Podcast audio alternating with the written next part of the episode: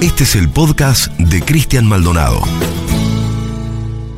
Desde hace más o menos unos 2000 años nos cuentan en distintos formatos que Roma vivió durante tres siglos azotada por los más temibles emperadores y que de todos el peor no fue Tiberio, ni Teodosio el Grande, ni Calígula. Nos contaron que el peor de todos fue Nerón, el incendiario, el más sanguinario y peligroso tirano visto nunca por el Coliseo. Dicen que nació en el año 37 después de Cristo en la región de Lacio y que gobernó desde los 17 años hasta los 30. Dicen que además de contemplar durante días enteros cómo los parientes de sus víctimas le besaban la mano robando piedad, Nerón se ocupó de asesinar a todas sus esposas y a casi toda su familia, incluida su propia madre. Y dicen también que se dedicó a contemplar el mayor incendio de la historia de Roma desde lo alto de la torre de Mecenas, vestido en traje de teatro mientras entonaba los hits del momento.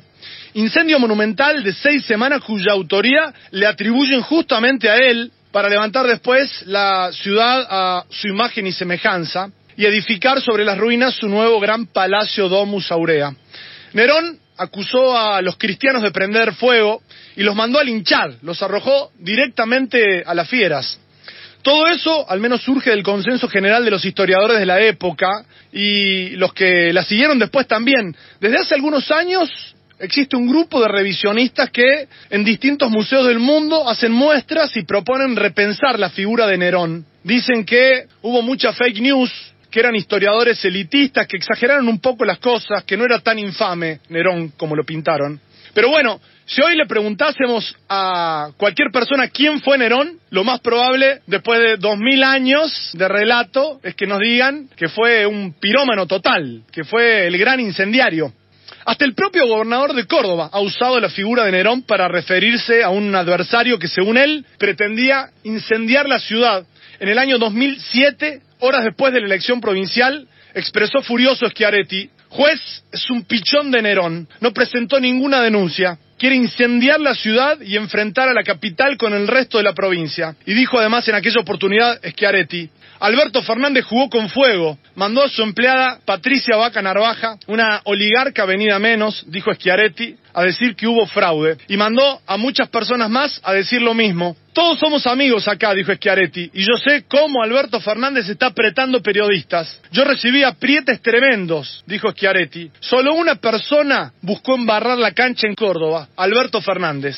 Eso dijo Schiaretti en el año 2007. Y hace unos días nomás, el otrora jefe de gabinete y actual presidente de la Nación, Alberto Fernández, se refirió justamente en términos muy parecidos al propio Schiaretti sin nombrarlo. Dijo, los distritos con clases presenciales están jugando con fuego y el fuego va a quemar a la gente. Eso dijo el presidente, pero el gran problema no es que lo diga Fernández, sino que lo dice cualquier epidemiólogo serio acá y en cualquier lugar del mundo con una tasa de incidencia de casos positivos de las más altas del planeta cada 100.000 habitantes, en ningún lugar hay clases, ni en el Brasil de Bolsonaro. Nos están sometiendo al mayor desastre sanitario provincial de la historia. Lo dice cualquier infectólogo serio, incluso varios de los que asesoran al propio gobierno acá en Córdoba, al propio gobernador. Nos dijeron que en Córdoba la educación no para, que tenemos el mejor sistema de salud del país, que sobran camas, que acá nada es tan grave, que vivimos en una especie de isla de la fantasía. Y 15 minutos después escuchamos en la radio que en las últimas 24 horas en Córdoba se registraron 5.132 casos y que hubo 42 muertes por COVID. Y sale un puñado de funcionarios pirómanos que se precian de ser muy responsables a decirnos que si las cosas se ponen mal entonces van a tener que tomar medidas mientras los trabajadores y trabajadoras de la salud que están luchando desde hace 15 meses en la primera línea de fuego nos dicen desesperados y desesperadas que si esto sigue así, en unos días nomás van a tener que elegir a qué personas salvarle la vida con un respirador y a qué personas no. ¿Quién se va a hacer cargo de explicarle a los seres queridos de estos casi 4.000 muertos y muertas en Córdoba por qué llegamos a esto si hasta hace 15 minutos nos decían que vivíamos en la isla de la fantasía? ¿Quién?